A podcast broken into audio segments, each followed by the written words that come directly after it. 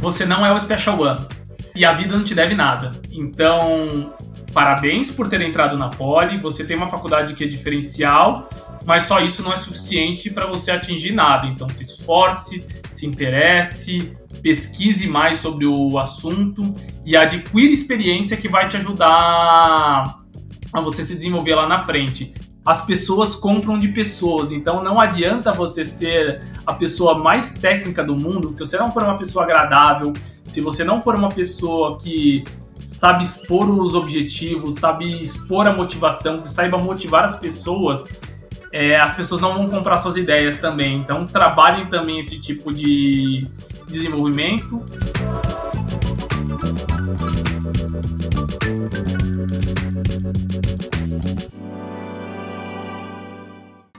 Olá pessoal, aqui é a Bia do Policast e no episódio de hoje nosso convidado é o Sidney Pires, que é formado em Engenharia Química em 2012 e hoje é gerente de produtos na Quinto Andar e vem nos falar sobre como seu desempenho na Poli não interferiu para ele ter sucesso na carreira. Olá Sidney, tudo bem? Oi, tudo. É, obrigado pelo convite. Estou bem feliz aqui. Espero que eu consiga contribuir aqui com o meu histórico, aqui com minha experiência, né? Espero que sirva aqui de de inspiração e que possa ajudar as pessoas agora que estão estudando aqui na Poli. Muito legal. E eu vou começar a nossa conversa com uma frase do, do, seu perfil de LinkedIn que eu achei bem interessante, né? Acho que porque representa muito isso, né? Que a gente está falando. Então, como que a gente tem que desvincular um pouco a parte de desempenho na Poli com o sucesso profissional, né? E eu acho que é algo que vai inspirar muitos alunos na Poli.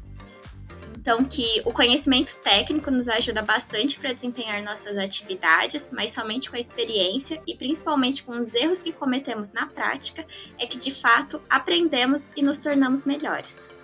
Então, por isso, sigo sempre em busca de novos desafios e oportunidades que me tirem da zona de conforto e permitam que eu possa continuar sempre aprendendo e me desenvolvendo. Você podia comentar um pouquinho como que essa frase te representa? Eu acho que é super inspiracional. Ah, legal. É, a faculdade, né, ela nos dá uma base muito legal, nos permite aqui inserir no mercado de trabalho e tudo mais, mas com o tempo você vai percebendo que a tua experiência de vida, experiência profissional, isso vai te trazendo tanto mais aprendizado que acaba sendo até muito maior do que aquilo que você viveu na, na faculdade, né? Então, é conforme você vai praticando, vai errando, vai aprendendo que você se torna uma pessoa melhor, você se torna um profissional melhor e você seguindo com esses aprendizados, né, que você consegue de fato evoluir na carreira, né? E você sempre se propor a colocar em situações que vão te trazer novos aprendizados, que vão te trazer essas novas experiências, também ajuda você a se capacitar melhor para mudanças, para novos desafios já passamos a mensagem principal, então vamos começar lá do começo. Conta como que foi sua trajetória antes da Poli e a decisão de fazer engenharia. Ah, eu acho que isso aqui deve ser bem comum para acho que muitos jovens que estão entrando na faculdade, na minha época também era. Eu acho que eu não sabia muito bem o que, que eu queria. E fica também um puxão de orelha pro Sidney, Sidão de 17, 18 anos também, que poderia ter dado uma pesquisada a mais, né? Mas a gente não sabe muito o que, que, a gente quer, a gente se deixa influenciar muito ali por aquilo que as pessoas falam, que tal carreira é legal, que tal carreira faz isso. Na minha época, os meus pais, meus tios na época, né, era diferente, né? Eles vieram de uma, uma situação mais difícil, né? Eles foram crescendo ao longo da, da carreira e eles não fizeram uma faculdade para entrar no mercado de trabalho, foi o contrário. Eles tiveram uma profissão primeiro e depois de mais velhos foram fazer uma faculdade. Então, eu não tinha ali em quem me inspirar ali em termos de uma carreira, assim, em termos de, de faculdade, né? Medicina eu queria muito porque acabava sendo um sonho até da, da minha mãe, da minha avó e algumas vezes eu fui parar no hospital também e achei era uma carreira bonita. Direito era porque bem ali quando eu estava começando a fazer cursinho, meus pais por já terem passado por situações bem difíceis, de ficar desempregado, de faltar grana, essas coisas, tinham muito aquela coisa de concurso público, né? Faz um concurso público que você vai estar tá bem o resto da sua vida. E aí eu cheguei até a prestar alguns concursos públicos na época e concurso público cobra bastante informação de direito. Você, assim, se eu fizer direito, eu me gabarito bem para fazer qualquer concurso. Então eu cheguei a prestar medicina, eu cheguei a prestar direito, fui até para a segunda fase da FUVEST de direito, mas eu não cheguei a passar na época.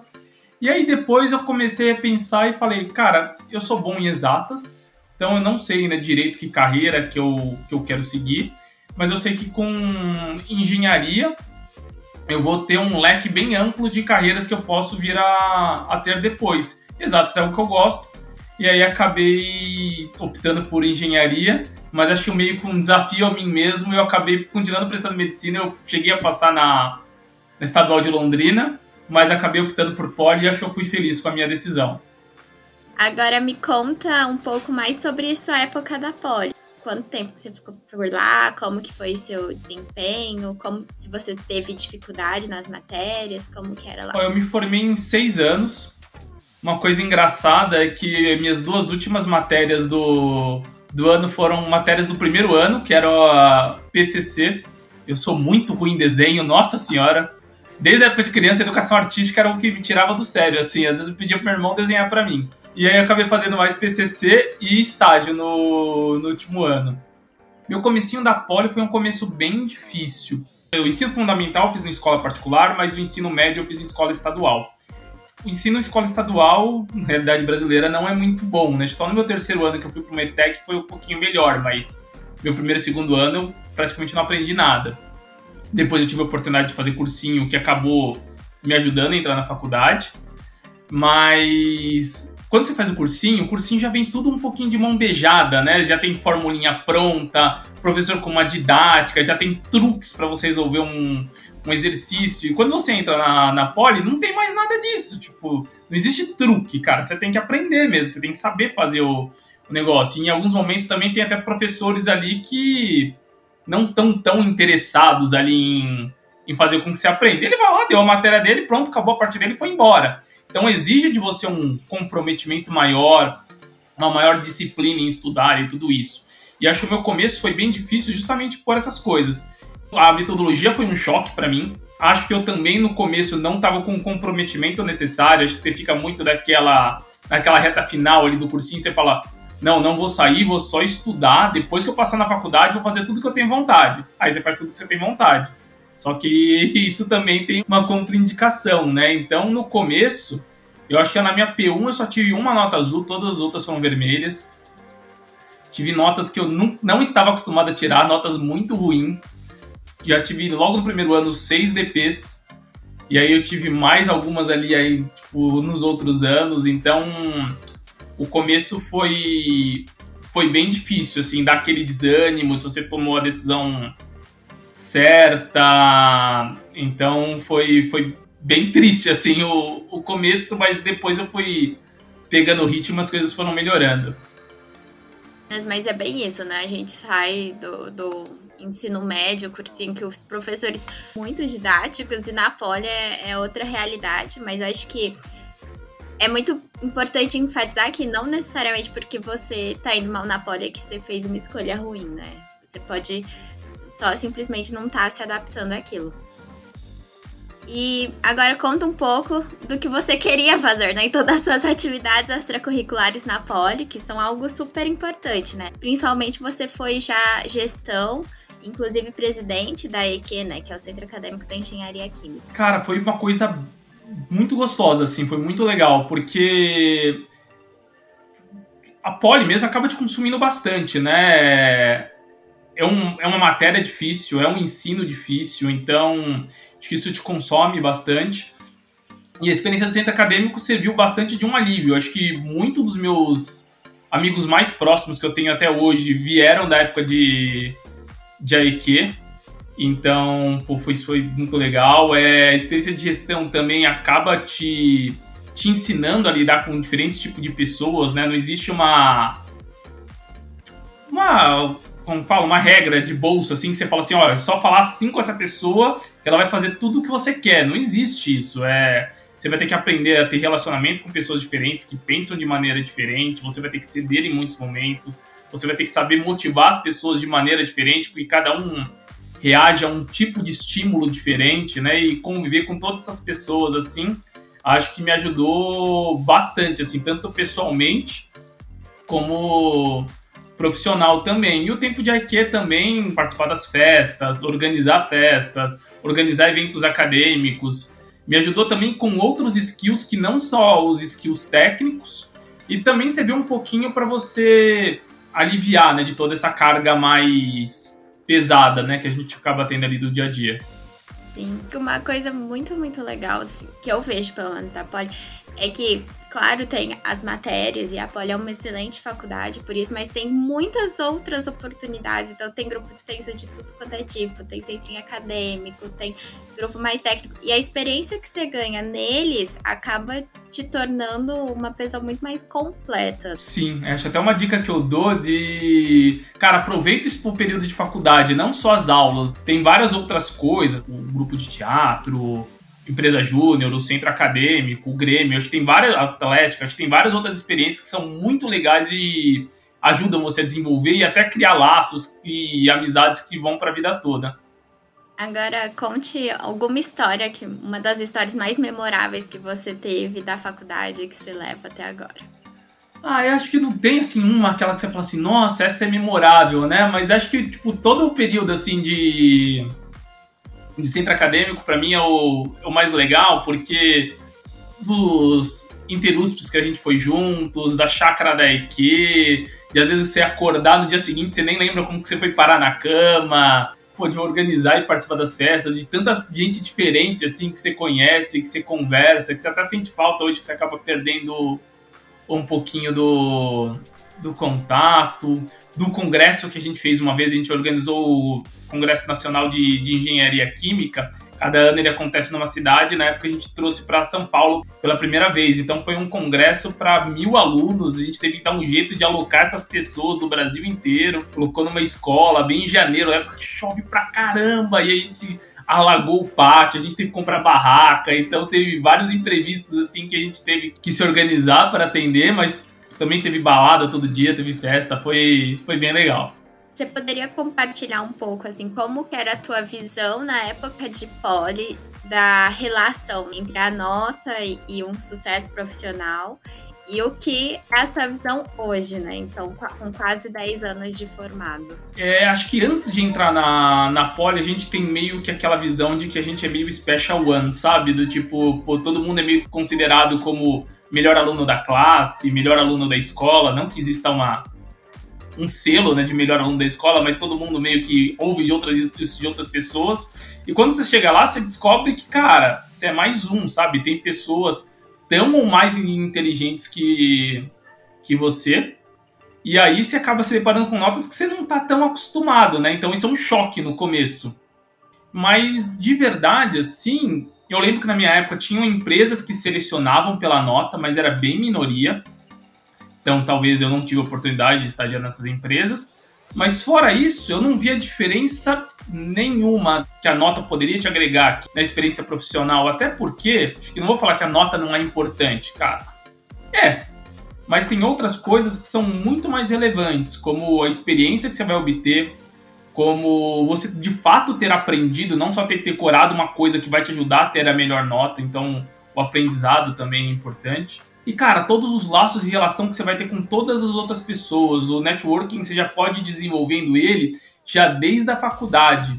Então, talvez eu veja até uma obsessão por nota até como prejudicial, porque se você estuda ali para sempre ter o 8, 9, 10 e isso te tira de ter alguma outra experiência, eu acho que lá na frente isso vai até te prejudicar o quanto você pode desenvolver do, do seu potencial. Então, na minha opinião, todas essas experiências acabam contando até mais do que a própria nota.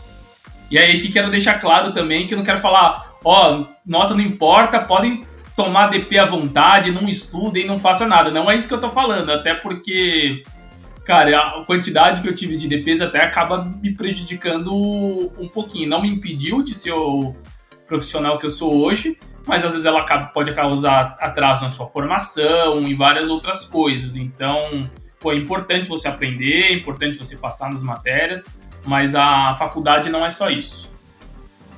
Muito bom. Então, agora conta um pouco quando você começou a tua vida profissional, né? Então, com os estágios da engenharia química. E, quando, e até na tua época, um pouquinho depois, né? Quando você já estava procurando vaga de efetivo, de trainee, que você tinha acabado de terminar a poli.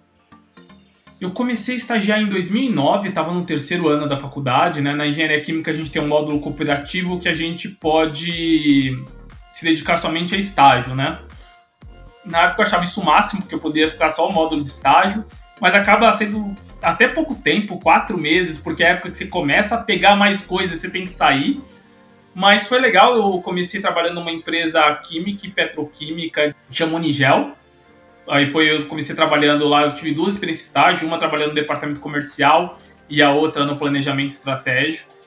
Então, pô, aprendi muita, muita coisa, tanto sobre mercado de plástico, como foi nessa época que eu me desenvolvi mais em termos de Excel, eu tive bons tutores ali na, na época. E fui aprendendo também sobre planejamento profissional, sobre planejamento estratégico, missão, valor da, da empresa. Então, isso foi me ajudando a me inserir e, ter essas experiências que eu estou falando, né? Então, esse, todo esse aprendizado me trouxe algo bem diferente da Poli e até me trouxe também, falei assim, pô, eu acho que não é com com engenharia que eu quero trabalhar. Eu gostei mais dessa parte aqui. Acho que da faculdade, né, eu carrego muito a coisa de aprender a aprender e tomar decisões baseadas em dados. Mas eu gosto também muito de falar com pessoas diferentes, de tomar decisão com pessoas diferentes, de ouvir outras pessoas. Então acho que essas outras experiências que eu fui conhecendo, acho que foram agregando nisso, né? E aí depois da Unigel, eu estagiei na Johnson Johnson. E aí eu estagiei, estagiei no, no supply chain. Gostei muito. Uma baita de uma, de uma empresa. Tive um gestor que foi um, um dos melhores gestores da, da minha vida. Nessa época eu administrava a carteira de consignado em alguns hospitais, né? Então a gente tinha um desafio, né? De reduzir custos, de ter uma, uma demanda suficiente, né? Para atender todos os hospitais e aí o desafio era como você reduz custo, mas ao mesmo tempo você tem o material disponível porque você está lidando com vidas, né? Não pode faltar o material ali para uma cirurgia. Então tem esse desafio aqui do, do estoque ser o mínimo suficiente para atender as necessidades, mas que não eleve muito os nossos custos, né? Então fui aprendendo bastante com isso. E aí, na época não tinha vaga para mim ser depois efetivado, né? Então só seria via trainee mesmo e eu cheguei a prestar o processo de, de trainee na Johnson, mas não passei. Eu acho que eu devo ter prestado na época uns 40 processos, acho que de trainee, acho que eu não passei nenhum, sabe? Foi até meio decepção, assim, logo que eu me formei, que a gente fica meio com aquela visão, e acho que muitos veteranos acabam passando isso pra gente, tipo, não, você tá na Poli, melhor faculdade do Brasil e tudo mais, as empresas vão vir aqui atrás de você e isso não é verdade. Então você tem que correr atrás, né? E foi um choque quando eu não, não passei nenhum processo, mas depois ligou aqui a, a luzinha, fui atrás. E aí eu fiquei alguns meses, né, procurando, depois que eu me formei. E aí eu passei na, na TAN em quatro meses depois que eu, que eu tinha formado, né? E aí comecei a trabalhar também com uma coisa completamente diferente do que eu já tinha visto, que eram com operações nos aeroportos, cuidando de check-in, embarque, desembarque, vendo gargalo, gargalos né, no, no processo, vendo oportunidades de melhoria, é, fazendo indicadores de produtividade, analisando malha aérea, ver quais os impactos que poderiam ter em cada aeroporto ali para ajudar os diretores dos aeroportos a, a preparar né, a, a escala né, para aqueles dias que seriam mais difíceis. E foi uma experiência bem legal também, aprendi bastante durante esse período. E aí você comentou agora um pouquinho de, do seu período na TAM. E depois da TAM você resolveu ir para o Itaú. E você comentou que um dos motivos foi para aprender um pouco mais sobre liderança, sobre inovação. Então conta um pouquinho sobre essa sua decisão. É, não foi só por isso, né? Isso também contou na época, né? Mas eu já tinha uma curiosidade sobre mercado financeiro. Acho até porque eu mesmo estando numa faculdade de, de exatas, né? Eu acho que eu tomei todas as decisões erradas financeiras eu já fiz, né? Então, de pagar boletim em atraso, de entrar no cheque especial, de pagar o mínimo do cartão de crédito. Então já tomei várias decisões financeiras que não foram as melhores. Eu queria, tinha bastante curiosidade sobre esse mercado e muito sobre ele eu fui aprendendo por conta. E então isso já fazia parte. Até antes de prestar a TAM, eu cheguei a participar de um processo seletivo no Itaú também, mas a vaga ficou congelada. Então na época eu não tive oportunidade, né? E aí quando eu tava na TAM, eu tinha um, um amigo que tava no Itaú e falou: oh, abriu uma vaga aqui para ser meu par, você não quer vir para cá?" E aí eu mandei meu currículo e acabei acabei passando, né? E acho que foi uma experiência muito boa que eu tive no no Itaú e me ajudou bastante como profissional que eu sou hoje. Falando um pouco dessa época no Itaú, né? Você ficou quase sete anos lá. Você entrou como analista pleno, se tornou coordenador depois. Me conta um pouco dos seus projetos na área de produtos, até para desmistificar um pouco o pessoal que pensa quando você vai trabalhar em banco, né? Às vezes pensa muito na parte que muita gente da Poli vai, né? Investment banking, a parte de investimentos em si, o, o Itaú BBA. Então, você acabou trabalhando com produtos, né? Que é uma carreira dentro do Itaú um pouco de, diferente, que a gente não, não conhece, muitos alunos não conhecem tanto. Então, me explicar um pouco dessa tua etapa, um pouco da área de produtos no mercado financeiro. Ah, legal. É, no Itaú eu acabei indo por banco de varejo mesmo, não foi para banco de, de investimentos, todas essas coisas, né? Então, o nosso cliente somos nós mesmo do, do dia a dia. Na época, né, não existiam bancos digitais quando eu comecei, né? Mas é o cliente que ia na agência, que tinha que esperar em fila, que utiliza os produtos, que utiliza cheque, na época, né? Muita coisa mudou desde que eu, que eu comecei até, até então, né? Então, esse era o público que a gente atendia. E como produtos, é como que você resolve a vida desse cliente, né? Então, que necessidades que ele tem, o que, que ele precisa fazer, que produto que você vai desenvolver, que ele venha utilizar. Então, a área de produtos é justamente essa. Então, é como você resolve a vida de um de um cliente, como você cria algo que vai gerar a necessidade dele de usar ou que vai resolver um problema que ele tem hoje. Então, esses são grandes desafios aqui de produtos, né? E lá eu cuidava de produtos para conta corrente, né? Então, eu olhei portabilidade salarial, olhei abertura de conta, olhei tarifas. E acho que um dos projetos mais legais que eu tive na época foi o plano de vantagens. O plano de vantagens, como a gente estava inserido num mercado bem regulado pelo Banco Central, é, existia uma norma que, ao invés dela falar o que você pode e não pode fazer, ela te delimitava e falou assim: ó, o seu produto só pode conter estas características e só estas características são tarifáveis. Então aquilo restringia muito a sua atuação em que tipo de produtos diferentes você podia criar. E aí que a gente teve uma sacada, falou assim: então tá bom, já que eu não posso criar um produto diferente que vai estar dentro das, serviços, das cestas de serviços que são tarifáveis, cara, eu posso criar um produto que pode recompensar todos aqueles que estão pagando tarifas.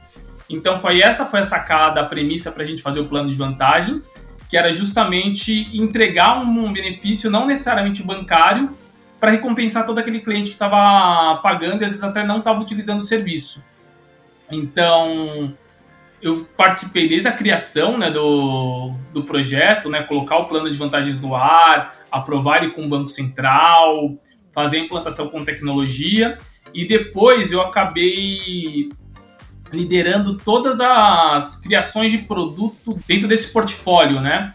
Então, depois disso, eu fui criando produtos, tanto produtos com parcerias internas, né, como redução no cheque especial, isenção na anuidade de cartão de crédito, acelerador de pontos no cartão, como outras parcerias externas, né? Então, a gente colocou assinatura premium da Deezer, colocamos assistências residenciais ó, e automotivas com a Porto Seguro, colocamos um benefício também de saúde, principalmente para aquele cliente ali mais baixa renda, para ele ter acesso a consulta com clínico geral e exames básicos de sangue, que para quem não pode pagar por um convênio particular é um diferencial bem grande. Eu acabei puxando todas essas negociações, a implantação do produto com tecnologia, como que a gente fazia a definição de um MVP, e o MVP, para quem não conhece, é Minimum Value Proposition, né? Então é o. Cara, é o mínimo que você precisa fazer o seu produto estar tá no ar, para você não ter que ficar gastando muito tempo ali para colocar e talvez você demore tanto tempo que depois sua solução não faz mais tanto sentido, né? Então faz parte de um gestor de produtos saber definir qual é o MVP dele, né? Fora, fora várias outras coisas, né? Dentro de produto você tem que saber definir bem seu business plan, então você vai calcular ali o seu VPL, VPL também é o valor presente líquido, que é você traz a valor presente todas as receitas que aquilo vai trazer no futuro, né? E você calcula quanto que isso vai te trazer de, de resultado, né? E não só o resultado financeiro, pensar muito no seu, seu público potencial, pensar em como o teu produto se diferencia de mercado, como que isso resolve a vida do, do cliente, desenhar toda a jornada do cliente, aprovar em diversos fóruns de governança, validar com tecnologia para ver qual que é a solução mais viável para atender aquele teu objetivo.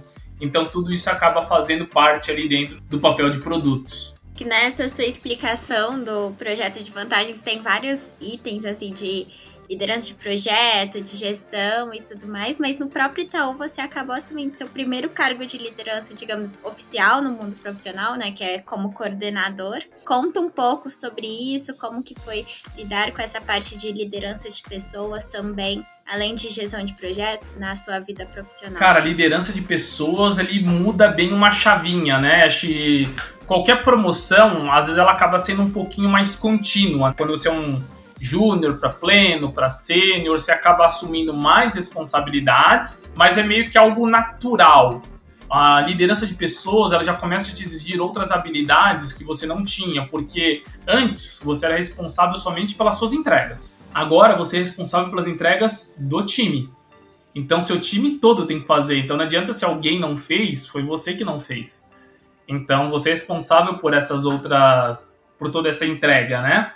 E fora isso, tem um, uma coisa que ela é bem tricky, assim, do tipo. Você fica com aquela ansiedade de você fazer você mesmo, porque às vezes tem alguma coisa que você vê que é o, uma pessoa mais júnior vai ter mais dificuldade de fazer. E aí você vai falar assim, pô, se eu fizer, vou fazer muito mais rápido. E aí você quer fazer. Só qual que é o grande problema?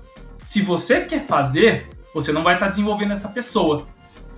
E aí, e um do, cara, para mim a principal missão de um líder é desenvolver pessoas. Ele tem que formar pessoas melhores do que ele mesmo. Fazer a atividade de uma coisa que é do seu time não vai permitir que essas pessoas se desenvolvam e você também não vai se desenvolver, porque o que se espera de um líder é que você não ocupe também essa parte. Claro que se precisar, você entra para auxiliar, você é um jogador do time também. Você não está num pedestal de que ah, esse trabalho não é trabalho de um coordenador. Não, você também tem que fazer. Mas você às vezes você tem que se dedicar mais à estratégia, mais a pensar no seu no seu roadmap, que coisas que você deveria estar se dedicando, que coisas que você deveria estar fazendo, se o que você está se organizando está tá ajudando a atingir a estratégia que você propôs, está ajudando a resolver problemas do cliente, está ajudando nos objetivos da, da empresa. Então, como líder, você também tem essa missão. E aí tem um livro que eu, que eu indico, e eu li bem na época que eu estava começando a querer me tornar líder, né? E, e eu até reli de novo recentemente, que chama Pipeline da Liderança. E ele traz bastante esse aprendizado. E por que, que ele fala num pipeline? Né? Como se fosse um duto mesmo de um cano, né? Uma tubulação. E aí ele fala que se você é um, é um gestor que você continua fazendo exatamente as mesmas coisas que você fazia antes de ser promovido, você não vai para frente, você vai ficar tipo parado ali no meio, porque você não está desenvolvendo novas habilidades.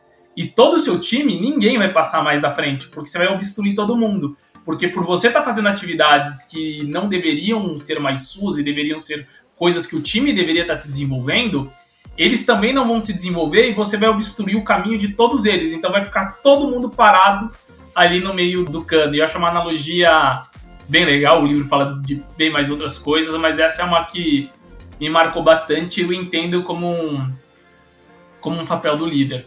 Muita gente fala que é o step mais desafiante, né? Esse de você sair de analista sênior para virar coordenador. Porque os outros, sim, são steps importantes, mas acaba que não tem tanta essa virada de chavinha, né?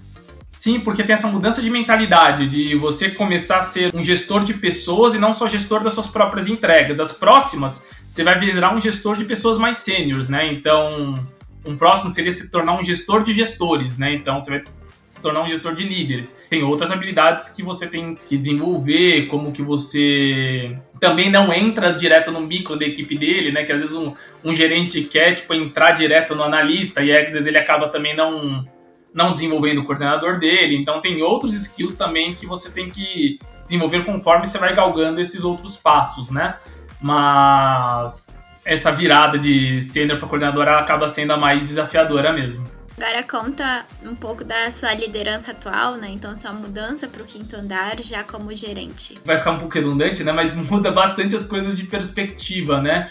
Porque até a maneira como o quinto andar está se estruturando é diferente da estrutura que eu tinha dentro do banco, né? Então o banco está fazendo um movimento para ir para dentro do ágil, né? O quinto andar já nasceu dessa forma. E também como produtos no banco, eu era negócios, né? Além de fazer o produto, eu tinha uma série de outras responsabilidades, como olhar também os resultados, olhar PNL, eu tinha várias outras coisas. Eu era responsável pelos resultados do meu produto. E no quinto andar, como em várias outras empresas de tecnologia, produtos faz parte do time de tecnologia. E eu achei até esquisito no começo, mas para mim agora faz todo o sentido do mundo, porque somos todos parte de um mesmo objetivo em comum, só cada um tem uma parte dentro desse, tem uma responsabilidade, né, dentro desse dentro desse desafio. Então a gente prioriza cria ali o, quais são nossos objetivos, cria o nosso roadmap e a gente vai trabalhando junto para atender esses desafios. Mas é diferente de você, como negócio, alocar aquilo em tecnologia, esperar um retorno de tecnologia, ter meio que essa queda de. Essa queda de braço, né? De pô, não vai entregar agora, temos objetivos diferentes e tudo mais. Acho que agora está fazendo muito mais sentido. Eu vejo todo mundo com esse mesmo objetivo em comum. E acho que, como gerente de produtos em muitas empresas tem o estrangeirismo, né? Acaba sendo product manager, né? Que é uma das carreiras que estão em, na moda também, mas é até importante para quem vai exercer esse cargo saber que você não é especial, você também faz parte de um time, você não tá num cargo que é mais especial que todos os outros. Todo mundo é importante dentro desse time.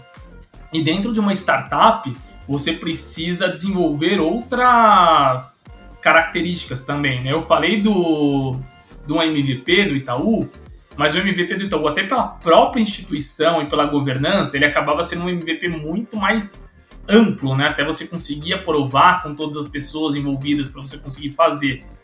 No quinto andar, ele é, cara, ele é mínimo mesmo. E por quê? Cara, você não dispõe de todos os recursos do mundo para você fazer coisas. Você tem que fazer experimentação, tentar fazer alguma pesquisa mais barata, ou qual que é o, um método mais rápido e barato que você consegue tomar uma boa decisão, mas também que seja suficiente para tomar uma boa decisão, porque se você for no, fazer uma, uma, pesquisa ruim, isso vai te gerar um insight ruim, que vai fazer você gerar um produto ruim. Tem esse equilíbrio também, né?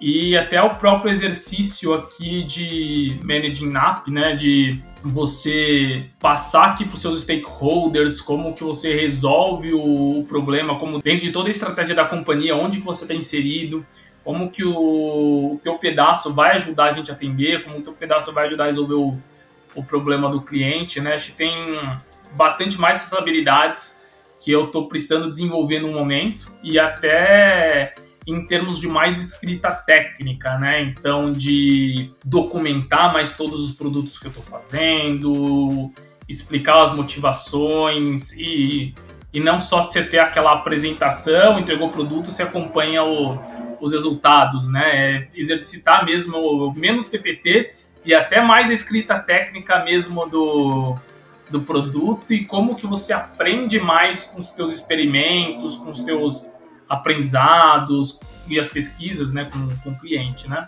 Então, essas, então, todas essas são habilidades aqui que eu estou procurando me, me desenvolver, né? Ainda há pouco tempo, vou fazer dois meses agora de, de quinto andar, mas está sendo uma experiência ótima, eu estou me desenvolvendo bastante.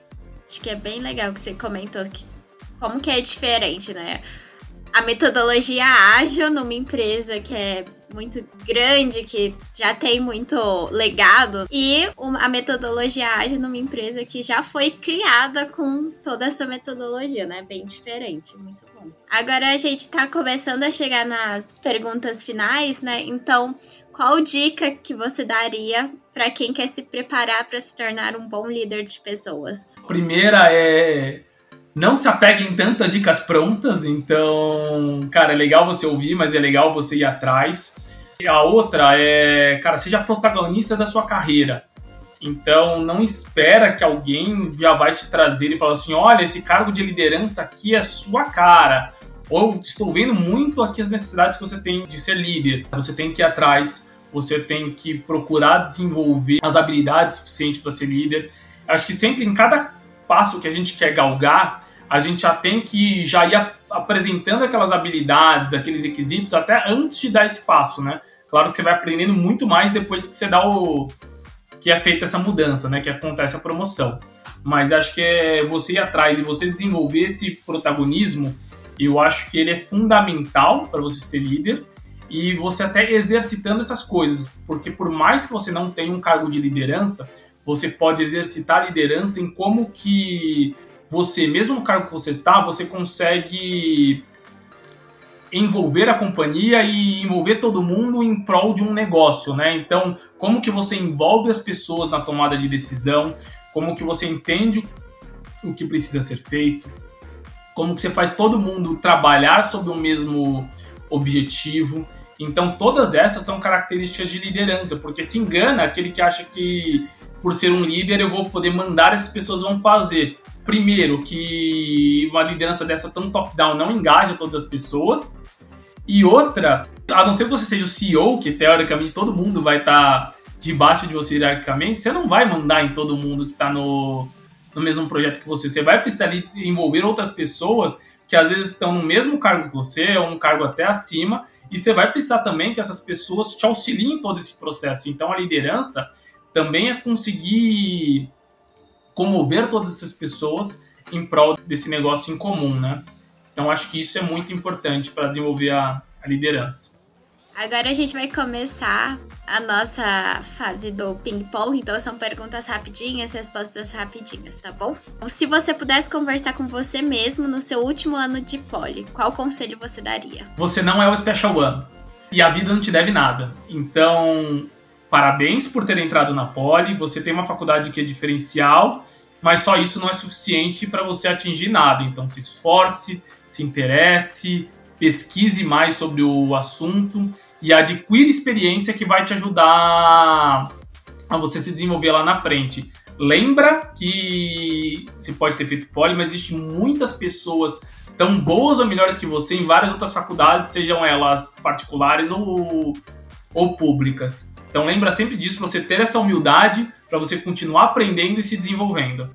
E o que, que você tá lendo atualmente? Queria tá até ter lendo mais. Acho que eu tô com uma filhinha pequena, tem três vezes, então eu não tô conseguindo ler bastante.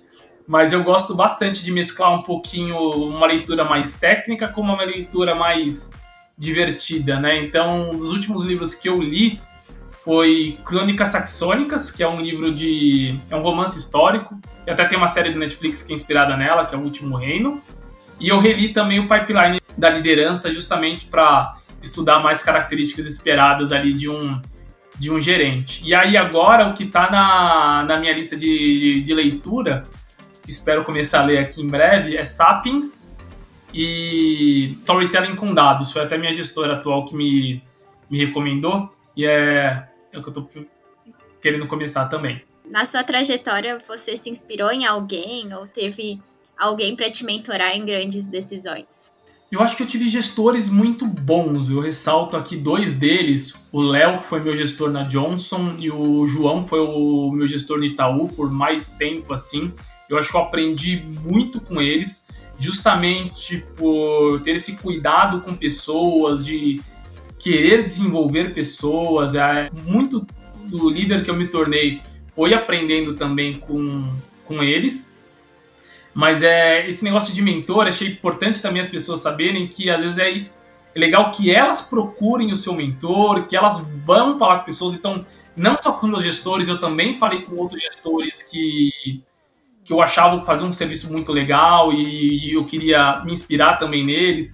Então eu conversava com essas outras pessoas, tinha cafés, papos recorrentes. Então, sobre o protagonismo que eu falei, é legal você sempre ter esse protagonismo para você conversar com essas pessoas. E até quando você monta o seu, o seu plano de desenvolvimento individual, por mais que você tenha um gestor que vai te ajudar a atender essas coisas, você que tem que propor, você tem que conversar com ele sobre a, as habilidades que você precisa desenvolver, mas propor um plano para você resolver todas elas. E a mesma coisa com o mentor. Acho que não, não faz sentido você esperar um mentor cair do céu. Acho que muitas vezes você tem que ir atrás também dessas pessoas que muitas vezes vão até ser receptivas com, com você.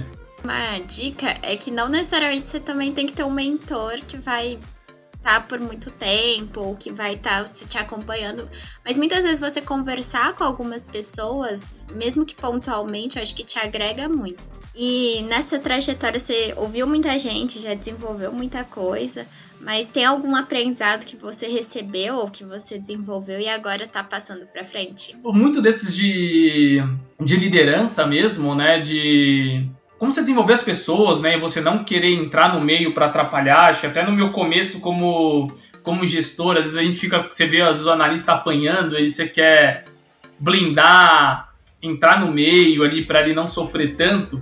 E eu já recebi feedback até das pessoas do time falando assim, cara, mas você tem que deixar eu apanhar também, senão eu não aprendo. Quando você entra ali, você acaba me minando e eu acabo não desenvolvendo essa habilidade. Então, às vezes você pode ter a melhor intenção do mundo e você tem um resultado péssimo. Então, acho que esse é um, é um dos aprendizados, né? E acho que agora também, estando numa empresa de tecnologia, o outro aprendizado também é de fato, como se utilizar os recursos da maneira mais eficiente, né? Porque acho que quando eu estava no Itaú eu tinha toda uma estrutura que me promovia ali marketing para fazer pesquisas mais elaboradas se eu precisasse, várias outras empresas ali que estavam ao meu dispor. Então agora como que eu tomo faço mais com menos. Acho que esse é um aprendizado também muito legal que eu estou me desenvolvendo agora. Queria te agradecer, Sidney. Foi um papo super legal. Acho que vai inspirar bastante gente, tua história. Queria saber se você queria deixar alguma palavrinha final pro pessoal. Ah, legal. Acho que o, o palavra final aqui é. Cara, não se desesperem com um começo ruim. Também não, não avacalhem, né? Não deixem também, tipo, acumular muita coisa. Então se dediquem também, mas saibam que só nota, só que o que você vê em sala de aula não é suficiente. Desenvolva outras experiências, desenvolva laços, começa a trabalhar já um, um networking já desde, o, desde o começo. Então, muitas pessoas que eu fiz amizade na Poli me ajudaram com oportunidades profissionais e me ajudam ainda até hoje. Então, criem esses laços. Hard skills, né, que são as, as essas habilidades mais técnicas, elas são muito importantes, mas é bom você também desenvolver soft skills, porque no final as pessoas compram de pessoas, então não adianta você ser a pessoa mais técnica do mundo se você não for uma pessoa agradável, se você não for uma pessoa que sabe expor os objetivos, sabe expor a motivação, que saiba motivar as pessoas, é, as pessoas não vão comprar suas ideias também. Então trabalhem também esse tipo de desenvolvimento e, cara, aproveitem a faculdade, aproveitem as festas, aproveitem as amizades que vocês vão criar, que são vínculos muito legais aqui durante esse período.